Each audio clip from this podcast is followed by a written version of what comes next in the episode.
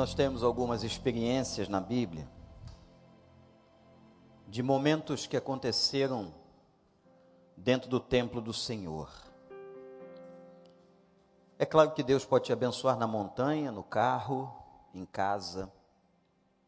Deus pode te abençoar, falar com você, qualquer lugar.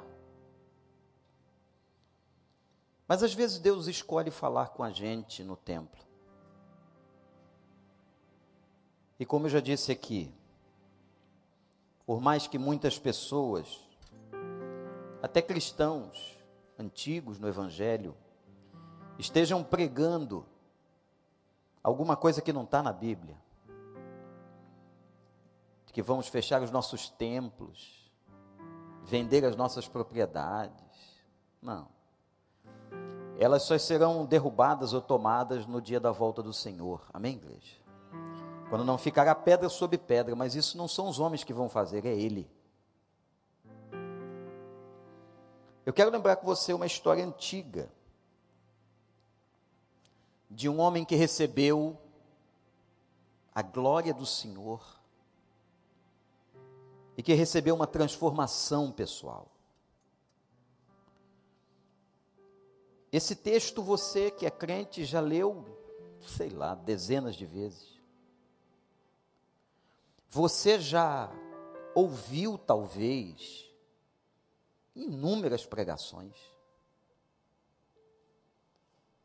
Mas esse texto está na palavra como um texto de glória e poder. E eu te convido a abrir em Isaías 6. Quando a glória do Senhor invadiu o templo e atingiu um homem no ano em que o rei Uzias morreu, eu vi o Senhor assentado num trono alto e exaltado, e a aba das suas vestes enchia o templo. Acima dele estavam serafins. Cada um deles tinha seis asas, com duas cobriam o rosto, com duas cobriam os pés e com duas voavam proclamavam uns aos outros: Santo, Santo, Santo é o Senhor dos exércitos. A terra inteira está cheia da sua glória. Ao som das suas vozes, os batentes das portas tremeram. O templo ficou cheio de fumaça, e então gritei: Ai de mim! Estou perdido, pois sou, sou um homem de lábios impuros e vivo no meio de um povo de lábios impuros. Os meus olhos viram o Rei, o Senhor dos exércitos. E logo um dos serafins voou até mim, trazendo uma brasa viva que havia tirado do altar com uma tenaz. Com ela tocou a minha boca e disse: Veja, isso tocou os seus lábios e por isso sua culpa foi removida, seu pecado será perdoado. Então ouvi a voz do Senhor conclamando: Quem enviarei? Quem irá por nós? Eu respondi: Eis-me aqui, envia-me a mim. E ele disse: Vá, diga a esse povo Isaías era filho de um homem chamado Amós. Essa história que está aqui, como seu livro, aconteceu mais ou menos 700 anos antes de Jesus. O tempo de Isaías, tempo da sua profecia, era um tempo de muitos problemas sociais e morais. O pecado havia dominado a vida, das pessoas. Deus estava triste, se podemos usar essa expressão humana. Quando começa o seu livro, Isaías, como profeta de Deus, ele sai condenando o pecado. Capítulo 3, ele diz assim: ai dos perversos. Capítulo 5, ele diz: ai dos avarentos, os que amam o dinheiro. Ai daqueles que pervertem os valores, versículo 20, capítulo 5. Ai dos soberbos, ai dos injustos. O início do livro de Isaías é um início cheio de ais. Os ais contra o povo que estava no pecado. No capítulo 4, Isaías percebeu qual seria a solução. Qual seria a solução para um povo que estava no erro? Qual é a solução para esta sociedade tão louca que nós estamos vivendo? Envolvida cada vez mais no pecado e o mundo jaz no maligno. Só há uma saída, gente. A saída é um renovo do Senhor. Deus tem que trazer um avivamento, um renovo, um despertamento que tome conta do coração de cada um e vai contagiando um ao outro. Não como um vírus maldito que mata, mas como algo que contagia pelo Espírito e vai abençoando aqui e lá, e vai entrando nas casas, abençoando famílias, abençoando pessoas, negociantes, empresários, pessoas comuns. O renovo do Senhor. Isaías entendeu que tudo que estava acontecendo no meio do povo de Deus, tudo, somente um renovo. Quando Deus grita com essa pandemia para toda a humanidade, no meu coração e no seu, eu não sei o que ele está falando com você, eu não sei o que ele está falando com as pessoas, mas uma coisa eu tenho certeza: Deus está pedindo de nós um renovo, uma vida no altar, uma vida mais consagrada, uma vida mais entregue. Me lembrei muito de um outro texto profético que diz assim: Prepara-te, ó Israel, para te encontrares com teu Deus. Nós estamos num tempo escatológico e o que Deus está pedindo de você é isso. E às vezes, irmãos, nós entramos numa apatia, numa depressão espiritual, num distanciamento. Quando nós começamos a gravar as doses de esperança, eu dizia todo dia praticamente, leia a sua Bíblia, faça a sua devocional, ajoelhe-se, busque a face do Senhor. Porque o que nós estamos vendo é um tempo terrível, como nos dias de Noé, como nos dias de Isaías. E a única solução para tudo que estamos contemplando é um renovo de Deus, é um avivamento de Deus, é a graça de Deus, é a bênção de Deus, é a mão de Deus, é a presença de Deus na sua glória. Isaías sabia disso. Só que tem um detalhe. Tinha que começar com ele. Nós queremos o avivamento e o renovo para as igrejas e para as pessoas. Mas deixa eu dizer uma coisa para você: olha para mim, toma isso como pessoal. Tem que começar em mim, tem que começar em você. Tem que começar em nós. E quando ele foi entrar no templo, sua vida foi abalada. Interessante. Que Deus não nos livra dos problemas para que nós sejamos abalados porque é na hora que somos abalados que nós vamos para os pés da cruz. Versículo 1 do capítulo 6 que li, diz assim: No ano em que morreu o rei Uzias. Uzias foi um rei que reinou 52 anos.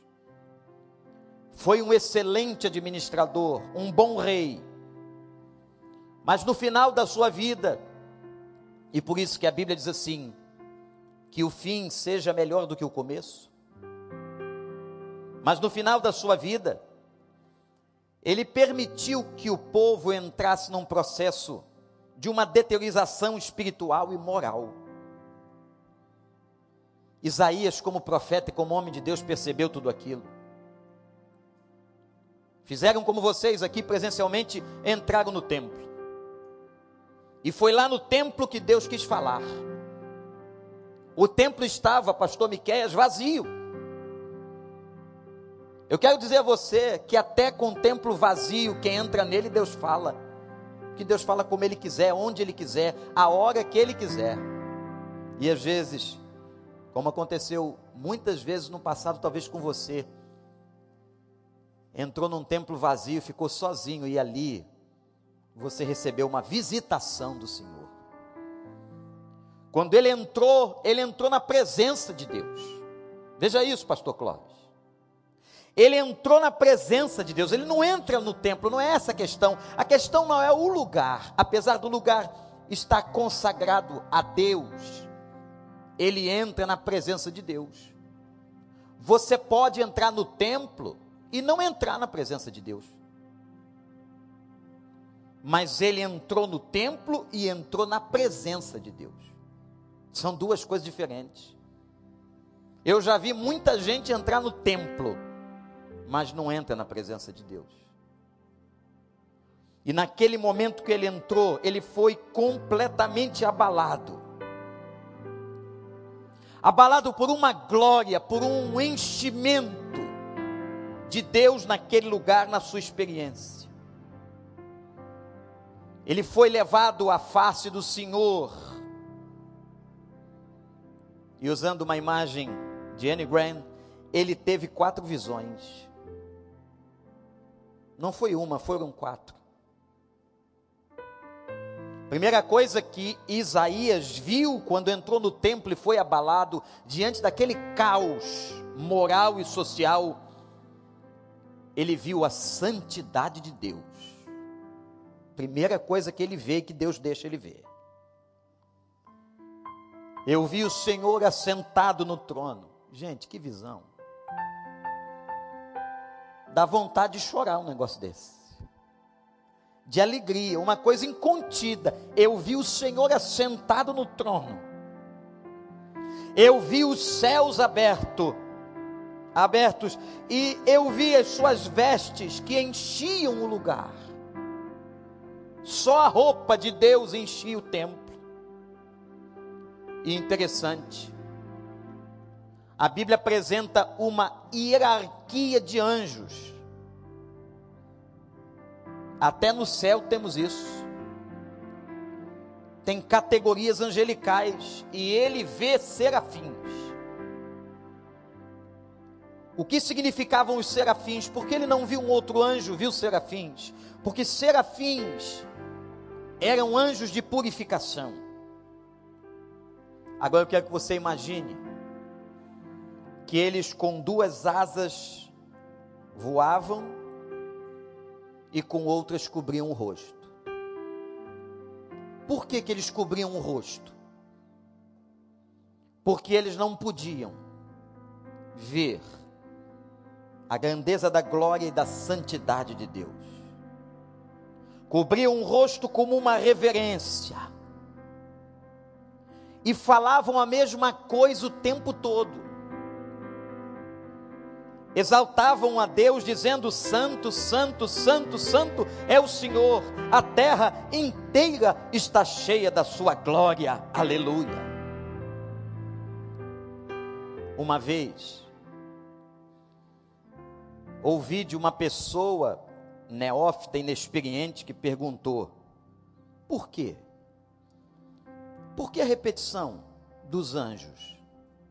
Para quê? Que coisa monótona, que coisa estranha. Eles não tinham outra expressão, não tinham outro vocabulário.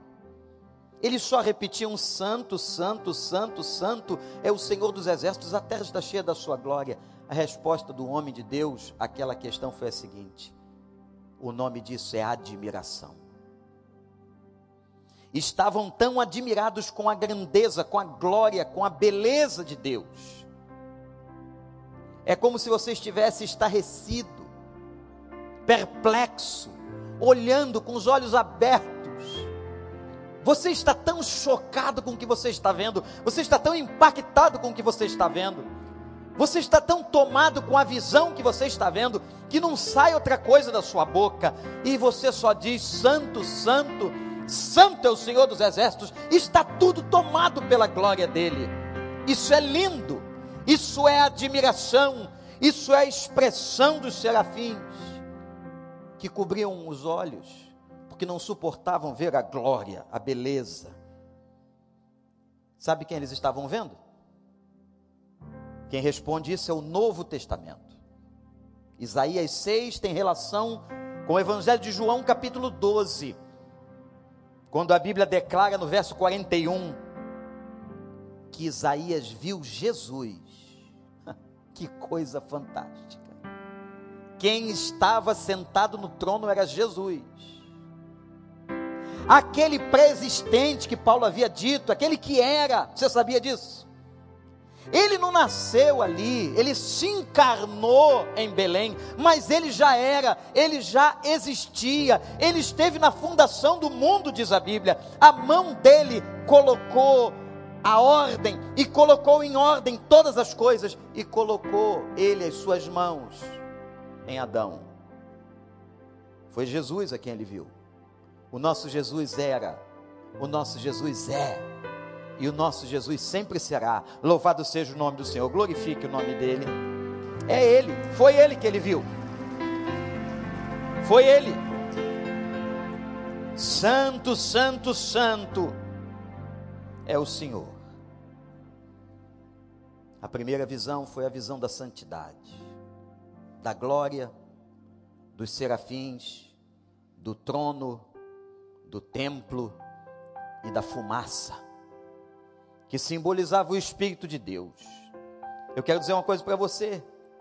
Você quer um avivamento na sua vida? Você quer um renovo? Você que está em casa, você quer algo diferente, uma nova etapa na presença do Senhor? Vai para Ele face a face. Se coloca de joelhos diante do trono. Vai com o coração quebrantado e sincero, porque a Bíblia diz que é o coração quebrantado e sincero Deus não despreza, vai a Ele, vai aos pés do trono, entra com o coração na presença dEle, e Ele vai te dar graça, Ele vai te dar óleo, Ele vai te dar renovo. Louvado seja o nome do Senhor. Segunda coisa que ele viu, no dia que a sua vida foi abalada ao entrar no templo, ele viu o seu desespero. Vocês lembram que na introdução eu disse a vocês que ele começa o livro, Isaías começa, o livro de Isaías começa, ai de vós, ai de vós, ai de vós soberbos, ai de vós injustos, ai de vós. Capítulo 6 começa, ai de mim. Ele tira o foco do outro e coloca o foco nele. Ele tira os olhos de olhar a vida do outro e coloca os olhos na própria vida. Eu não estou falando de um homem qualquer, eu estou falando de Isaías, profeta de Deus, um dos mais importantes profetas messiânicos da história de Israel. Esse homem, esse homem coloca os olhos nele mesmo. E não fala mais, ai de vós, como até o capítulo 5 ele falou, ele agora diz assim: ai de mim, eu estou perdido. Que quando a gente confronta a glória e a presença de Deus, quando a gente confronta isso, o nosso pecado aparece, é jogado luz sobre nós e a gente vê toda a nossa impureza. Eu estou perdido, sou um homem, e ele confessa: meu problema está nos lábios. Eu estou falando de um profeta. Como pode um homem que é proferir a palavra, proclamar a verdade, em que o seu problema está nos lábios? Nos lábios. Como é estranho, não é? Como Deus faz, a gente não entende. Como pode, perguntaria você ou eu, como pode, pastor? Um homem que vai profetizar tem impureza nos lábios. Só Deus pode te responder isso. Mas a coisa linda é que Isaías tirou os olhos dos outros e colocou os olhos nele, e viu que ele era um homem impuro, e que o contexto que ele vivia era um contexto de gente pecadora como ele, que também tinha os lábios impuros, que amaldiçoava, que blasfemava, que pecava contra o outro, tinha os lábios impuros, e ele disse assim: Eu vou morrer. Olha a santidade de Deus e olha aqui a minha condição. Olha a santidade de Deus e olha como eu estou sujo, coração sujo, eu vou morrer. Só que naquele momento que ele diz que vai morrer, que ele vê a sua fraqueza, é um momento que começa o reavivamento de Deus na vida dele. É o momento que Deus começa a fazer. É aí, gente. É quando você se quebranta, é quando você vai à presença dele, é quando você coloca o seu próprio coração, o seu pecado, a sua fraqueza que ele vem, ele vem. Que a fraqueza de Deus, se eu posso usar essa terminologia humana, é ver uma pessoa quebrantada. A fraqueza de Deus é não aguentar ver uma pessoa quebrada na sua presença, honesta, sincera. Essa é a fraqueza de Deus. E naquele momento em que Isaías confessa, que é um homem pecador, que seus lábios são impuros, ele começa a receber esse avivamento. Que o, todo o avivamento da igreja, todo o avivamento de uma pessoa começa na consciência de quem ela é. Todo o avivamento começa quando eu sei quem sou eu das minhas virtudes e de todas as minhas fraquezas. Foi agora que ele teve a terceira visão. Primeiro ele viu a santidade, depois ele viu ele mesmo, seu pecado. Agora, na terceira visão, ele vê a graça, o favor. Graça é favor que eu não mereço. Isso é graça. Por isso que somos salvos pela graça. Ninguém aqui vai fazer alguma coisa para ser bonzinho. Ninguém aqui vai entrar no céu porque é perfeito. Ninguém aqui vai adentrar as regiões celestiais que fez um esforço danado para isso. Nada disso. Você só entra, meu irmão, minha irmã, pela graça.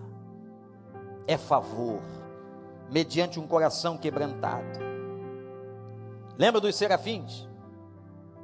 Lembra dos serafins que voavam? Lembram que eles colocavam as asas nos olhos, não suportando a santidade e o brilho da glória? Esses serafins que são anjos de purificação, pegam com uma tenaz do altar. É interessante, eles não colocam a mão, eles não têm condições. Apesar de criaturas espirituais, eles pegam com uma tenaz, trazem uma brasa do altar que se formara e colocam a brasa nos lábios de Isaías. Imagina alguém colocando brasa nos seus lábios. Imagina alguém colocando brasa na sua cabeça. Isso dói. Isso queima. Quando Deus trata com o nosso pecado, isso dói, isso queima.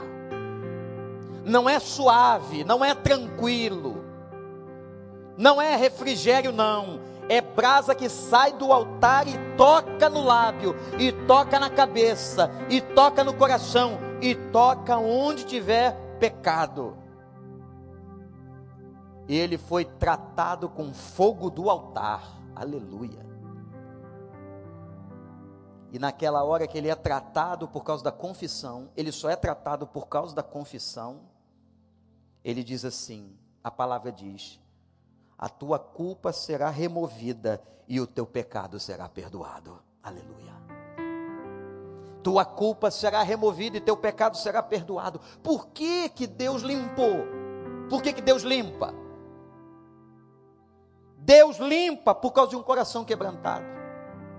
Deus limpa por causa de uma pessoa que vai à presença de Deus. Deus limpa por um coração completamente aberto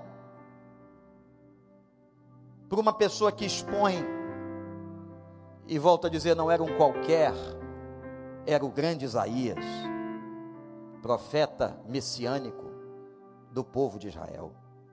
O tratamento foi com fogo, O fogo do altar liberta. O fogo do altar purifica. Nós hoje somos tratados não com pedaços de brasa. Nós somos tratados com uma coisa mais poderosa do que a brasa. Nós somos tratados com sangue. Que coisa linda. Nós somos tratados com sangue derramado naquele Calvário. Aquele sangue que jorrava e que, mediante a nossa confissão, Ele coloca sobre nós. É como se estivéssemos sendo agora banhados debaixo da cruz. Imagina que você agora está sendo banhado debaixo da cruz. E eu quero dizer a você, com base na palavra de Deus, que quando Deus trata uma pessoa, quando Deus renova, quando Deus reaviva, nunca mais ela é a mesma. Quando Deus tratou Isaías, ele não voltou a ser Isaías do capítulo 5, do capítulo 4, do capítulo 3, do capítulo 2, do capítulo 1. Porque tua culpa foi removida e teu pecado foi retirado. Que haja agora nesta manhã, você que está em casa, você que está aqui, que haja agora um perdão dos nossos pecados. Bem-aventurado o homem a mulher que tem os pecados perdoados e as transgressões cobertas. Que nesta manhã, em nome de Jesus, mediante o seu coração, na presença de Deus com sinceridade, o sangue do Cordeiro recaia sobre a tua vida e você saia daqui limpo, limpo, limpo. Vem a quarta visão. Ele viu Deus chorando. que poético. Primeiro, ele viu um Deus santo. Ele viu um Deus santo. Ele viu, em segundo lugar, a sua condição de homem de lábios impuros, pecador, fraco. Terceiro, ele viu a graça de um Deus que, mediante o seu coração quebrantado no templo, fez o serafim tocar os seus lábios. Agora ele vê um Deus como que suplicante. Você já imaginou Deus suplicando diante dos homens? Que coisa. Quando Paulo escreveu a carta aos Romanos, capítulo 12, quando eu leio aquilo ali, parece que é Deus suplicando. O texto diz assim: Eu rogo-vos, pois, irmãos. Eu suplico, pois, meus irmãos, eu rogo, eu clamo que apresenteis vossos corpos em sacrifício vivo, santo e agradável a Deus. Isso é culto, isso é culto, isso é culto. E aqui Deus, como que suplicando a Isaías, diz assim: Quem eu vou enviar? Quem vai ser profeta no meio desse povo de lábios impuros? Quem irá por nós? Quem, quem, quem? Deus está fazendo essa pergunta. Deus está como que chorando, suplicando a você: quem você pode ir? Você pode ir pelas vielas, pelos becos, condomínios, hospitais, você pode ir. No meio desse povo tão sofrido, tão choroso, tão depressivo, você pode ir. E eu te dou até um instrumento para você ir mais rápido. Você não precisa nem ir lá. Vai pelas ondas. Vai pelas ondas magnéticas e fala com eles escreve um zap para ele, manda alguma coisa no Instagram, no Facebook para ele, que seja edificante, que seja abençoador, que seja restaurador, que seja curador, que seja de graça. Quem vai? Será que você pode ser enviado? Naquele momento purificado, Isaías disse sim eu estou aqui. Se o Senhor quiser, envia-me. Interessante. Ele não saiu indo, ele esperou Deus enviar. O Senhor me envia, pode me enviar. Eu estou aqui. agora totalmente tratado com o fogo do altar e com a glória de Deus, Isaías está preparado para a missão. Só pode estar preparado para a missão se você passar por esse tratamento. Antes de você ir, se ajoelhe. Antes de você ir, peça que ele te envie. Antes de você falar, peça que a unção dele esteja sobre você. Quem vai a essa gente sofrendo? Eu vou, Senhor. A partir deste momento, Isaías foi reavivado. Tudo muda. Tudo muda quando nós vemos Deus face a face. Tudo muda quando entramos na presença dEle. Tudo muda quando vemos a fumaça do Seu Espírito. Tudo muda quando olhamos para nós e contrastamos a grandeza e a santidade dele com o nosso pecado. Tudo muda quando nos arrependemos, tudo muda quando nós confessamos, tudo muda quando damos o nome. É esse o meu problema. Tudo muda. Tudo muda. Que venham nessa manhã os anjos do Senhor. Aliás, não precisamos chamar, porque a carta aos Hebreus diz: anote que quando nós estamos adorando, miríades e miríades, isto é, milhões e milhões de anjos adoram conosco. Não precisa chamar, eles estão aí. O mundo espiritual está diante de nós e ao redor de nós. Aleluia. E que a ministração do trono, que a glória do trono, que o sangue da cruz recai agora sobre nós, sobre você milhares de pessoas que estão agora assistindo. Tudo muda. Tudo mudou no ministério, na vida de Isaías. Você quer isso? Você quer esse renovo? Você quer esse avivamento? Vem do alto, é pessoal. O avivamento, o reavivamento pessoal de Isaías. Deus pode fazer isso com você hoje. Você crê? Você crê? Quem quiser, puder, em caso aqui, ficar de joelhos, fique. Quem quiser ficar em pé, fique. Esse momento é você e Deus. Você e Deus.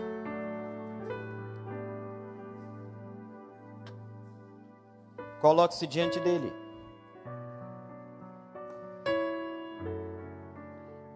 Diz, Senhor, eu preciso desse renovo. Eu quero esse renovo na minha vida.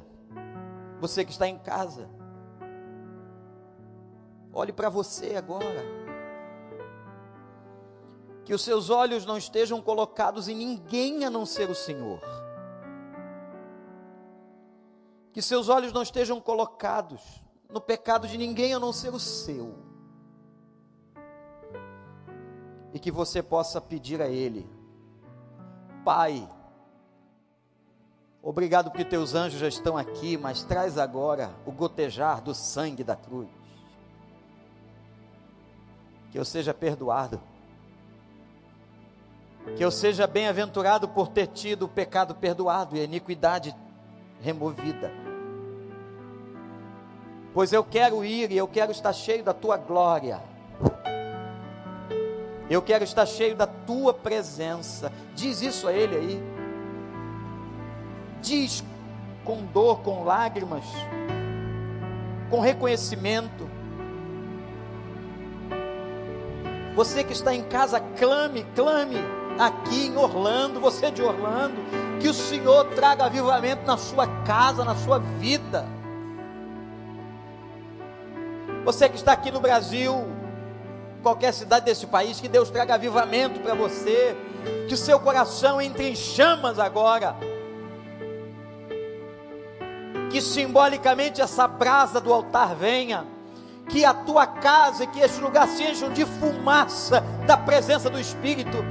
Que você reconheça que vai perecer se não for Ele. Ai de mim, ai de mim, diga isso, Senhor, agora. Ai de mim, meu Pai. Ai de mim. Diga a Ele, ai de mim. Se o Senhor não estiver conosco, nós não podemos sair daqui. Se o Senhor não for, disse Moisés, nós não iremos. Ai de mim, toca-me, Senhor. Derrama, Pai, a graça.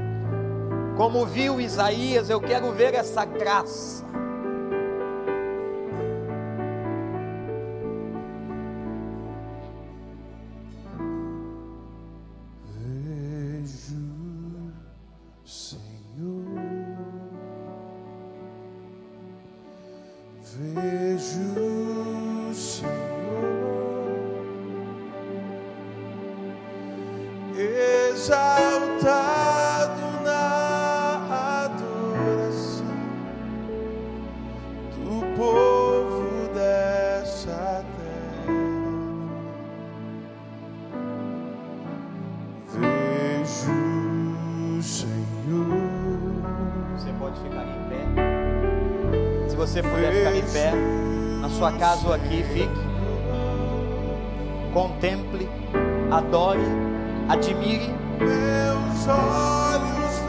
Admire a santidade de Deus,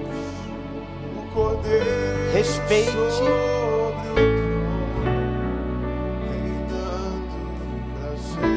Respeite o seu poder, o seu reinado, a sua glória.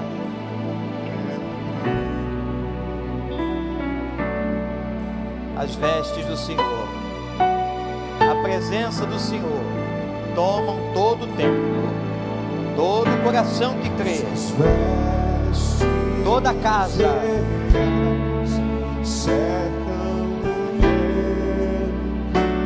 Adoradores celestiais, como os anjos adoram conosco agora.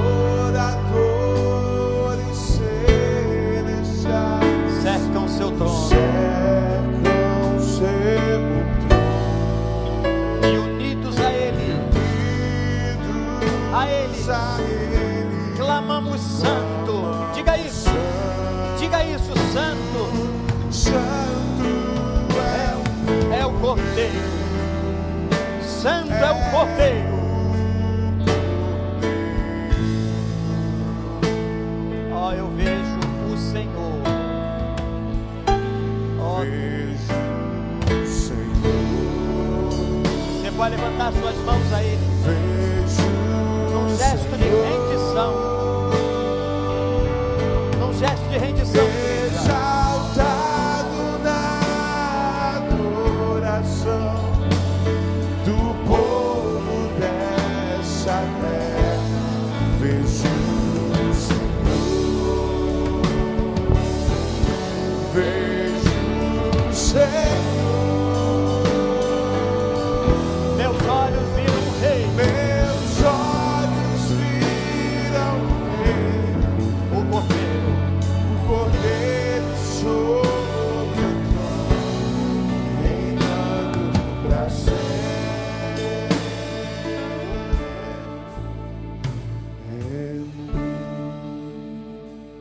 Obrigado, Senhor, pela tua glória. Nós estamos em pé só por reverência,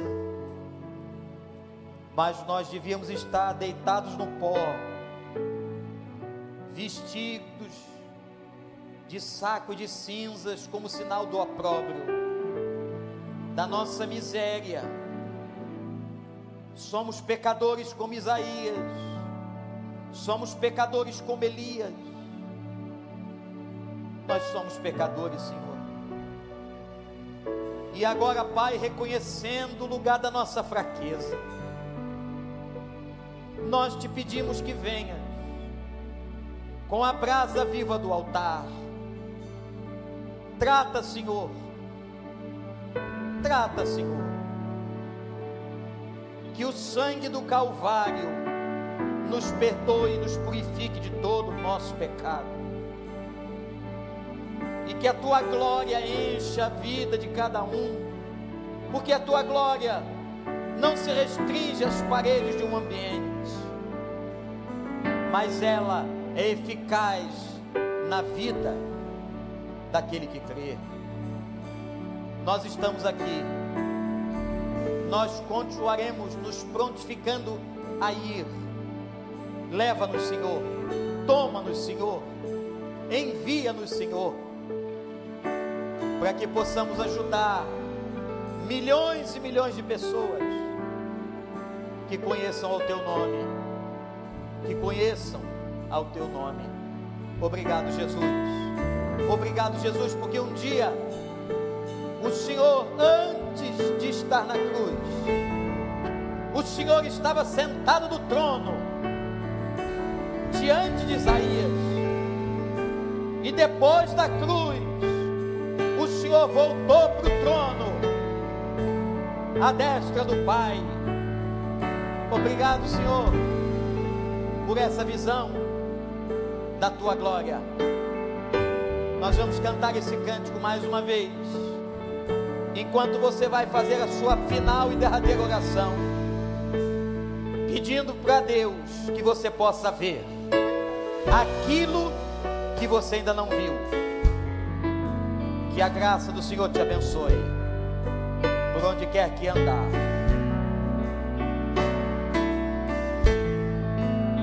Suas vestes reais suas vestes reais